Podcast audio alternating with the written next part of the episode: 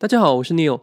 呃，这一集源于和呃朋友的一次瞎扯淡啊。当然，这一集可能本身也是瞎扯淡。大家有没有可能发现一个事实啊？就是呃，疫情三年过去了，很多人钱包都扁了，但是有些人钱包不但没有扁，反而越赚越多呢。就比如说体育品牌的持有者，比如《指环王》的版权。比如《哈利波特》的版权，比如奢侈品品牌等等等等等等，这些延伸开去，你就会发现，内容创作者和品牌显然是抗通胀的、吃香的。有顶级的 IP 或者是顶级的品牌，你在这个环境之下，呃，都是比单纯的持有一大堆这种平平无奇的股权要好得多。为什么呢？因为巴菲特其实有一句话就可以解释很清楚，就是这些资产的提价几乎是一件不加思索就能完成的事情。就不管你是 LVMH 集团，还是这个指环王，还是法拉利，还是雅诗兰黛，基本上在顶级品牌和 IP 的层面呢，他们想要涨价就能涨价，而不需要去思考太多于这个竞争层面的东西啊，担心这些竞争对手会来剥夺他的这个品牌定价权，而这其中最没有时间效应的，最可以躺赚的，就应该是 IP 资产了。因为你看，不管是 J.K. 罗琳还是富坚义博，他们的作品基本上都是躺赚中的经典中的经典。这些作者就是躺赚，也有人亲身实践过，比如富坚义博，对吧？那他就是我们熟知的这个麻将爱好者，他每天就是躺赚。那今天主要想来聊什么呢？就是想来聊一聊如何搞垮一个 IP 啊。如果我们知道如何如何搞垮一个 IP 的话呢，我们就知道如何能判断那些优质的 IP 是是哪一些。那目前呢？举个例子，《哈利波特》在哈利的这个故事完结以后啊，就暂告一段落了。再加上这个被诅咒的孩子，主线故事就到头了。那神奇的故事其实是讲前传的故事，那就是之前的故事。那进一步就是扩充了整个巫师世界。呃，《哈利波特》的故事已经写完了，所以哈利的这个后续的故事看了已经没什么挖的价值了。这也解释了为什么《神奇的动物在哪里》拍的是前面的故事，扩充整个世界观。非常类似这个星球大战的一个操作。那接下来那个 J.K. 罗琳的工作应该是继续扩展整个故事背景，那甚至放手给一些作者写一些呃历史远一点的这个这个故事，呃留出足够的空间为他这个想要打造的这个华纳想要打造的这个巫师世界做准备。那如何毁掉哈利波特呢？我认为只需要三步就可以了。第一步，重拍哈利波特系列。呃，华纳其实有这个传闻说他要准备啊重新拍《哈利波特》系列。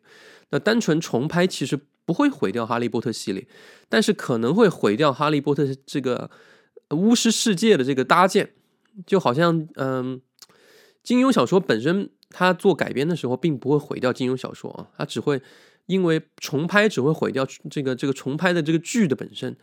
但是重拍呢，必定会毁掉巫师世界，是为什么呢？因为巫师世界是最接近于 MCU 平行宇宙世界的一个模式，一旦做成可能会非常吸睛。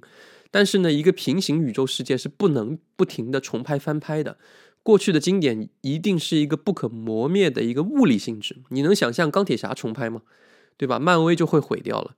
重拍哈利波特就意味着和巫师世界这个设定渐行渐远。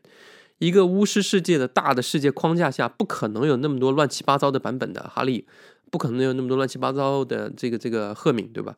他又不是蜘蛛侠，有那么多平行宇宙的版本。但一旦重拍没有超越前面作品的这个内容，就非常容易陷入一个很尴尬的境地，进退两难。所以正确的做法就是千万不要重拍。第二步，开发哈利波特之后的这个故事线上的故事，承接老故事的剧情。重拍效果一旦不好以后，如果华纳的这个高层啊施压 J.K. 罗琳继续写这个哈哈利这个故事线之后的故事的话，承接老的故事线，就可能会陷入非常尴尬的一个局面。因为，呃，这就像狗尾续貂一样，已经完结的经典在延长他们之后的故事，就非常容易陷入一个创作的这个陷阱里。因为前面的故事已经讲完了，你后面再接上老故事。又是原创作者的老故事，一旦水平赶不上之前的那几部的话，就会很尴尬。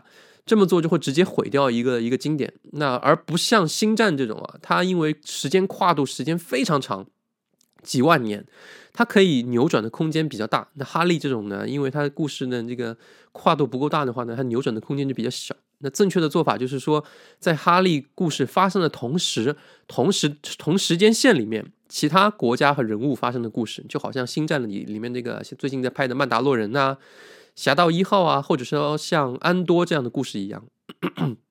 第三步就是胡乱的授权 IP 和胡乱的进行二次创作，很多故事在创作人这个精力衰退，或者是这个时隔多年以后啊。基本上故事就停止开发了嘛。如果版权的所有者他胡乱的授权以及进行大量的这个二次开发的话，很可能会毁掉这个作品。你看《指环王》的故事就不可能再扩大，对吧？那个《指环王》的故事不能再写后面的故事了，继续，那你只能改编它，对吧？那你可以重拍它，但是你。不能再写他之后的故事，就是原作者的之后是不可能再写之后的故事。像那个《西游记》就是一样的道理，对吧？那像《龙珠》这类的作品呢，作者授权了二次创作以后，基本上你看得到整个故事后续的这个开发啊，整个整个设定就整走向崩塌了一个局面。那故事就不能脱离开原有的那个主角展开，一直是悟空，悟空，悟空。所以要意识到，并不是所有的 IP 都能进行庞大的世界观的展开的，或者长期的故事延续的。那 J.K. 罗琳大妈的年纪不算很大，那但是华纳它属实不一定靠谱，所以很多年以后很难说她会不会为了赚钱进行大量的这个二次创作或胡乱的授权，进行后面的这个故事拓展开开开发。那巫师世界 它是有一套很完整的、很复杂的一个背景设设设定体系的，它是有边界的，不是什么都可以的，所以。二次授权的故事一旦打破了这种平衡，就会让整个这个战力崩塌，这个设定崩塌。好的平衡一旦被打破了以后呢，故事就会看起来很牵强、很奇怪。呃，我记得那个 星战在做二次授权开发的时候啊，有一个设定被大家骂得很惨，就是有一个呃故事里是那个主角拿着星星星星战里的光剑，然后像就是物理的剑一样，可以挂在悬崖壁上，用那个剑。但实际上是不可以的，因为星星战的那个光剑不是这样的设定，对吧？那聊到最后，我就想反问自己一个问题啊：是不是所有的无形资产都很难被玩坏？那有人说这个四大名著啊，对啊，这个真的还是很难玩坏的，因为四大名著那个年代是没有版权的，现在都属于公共领域，反而这些名著就很强大，因为无论你怎么改编它，反正它都有公共领域的那个原始版本。对吧？那个原版故事，那所以从这个角度来看，金庸老先生的这个故事是真的很强的，因为他可以不断的重拍、重拍、重拍，也不会影响他原来小说的那个口碑，因为他不可能再就他以前的那个作品进行再一次的扩展和故事开发了，所以都是改编的错。金庸老先生怎么也不可能去重新在这个现在的这个背景下去做一个什么金庸宇宙出来，对吧？那当年倒是有一个《金庸群侠传》就是了，不过没关系，那不是他做的东西。啊，而且他的东西经常被魔改，所以那武侠基本上其实也不存在什么战力崩塌的问题，所以不要紧。那大家怎么样都会以原版的那个经典故事为准，为默认故事。那回到投资上来说，大家肯定是不要买那种容易被玩坏的无形资产。那举个例子，Embracer Group 之前拿了这个《指环王》的改编权和版权哦，我认为《指环王》其实就是一个很难玩垮的一个一个资产，原因是因为经典文学、经典文学的这个《指环王》。呃，时间跨度也很大，然后它被魔改的话呢，授权出去，并不会影响原有的那个经典文学在人们心目中的地位，不会摧毁它原有的价值。但是如果在一个短期内，它大量的进行进行了这个这个改编，然后授权了很多人去拍，就会把它拍烂。那所以它会沉寂一段时间以后，才有可能再重新冒头。但是它它的那个商业价值在很长的一段时间里都是可以保持下来的。所以像这样的作品是非常优秀的这个 IP 作品。那还有一些经典的这个优秀的商业作品，其实也能呃跨越很长的一段时间，而且能整垮他自己的只有他自己。如果原来的作者已经不在人世间了，而且他也不授权进行二次的这种多余的开发的话，大概率他们在进入公共领域之后，他们会永久的成为人类宝贵的资产。但是呢，有些人说，那是不是进入了公共领域之后，那这个东西大家谁都可以拍了呢？不是的，因为。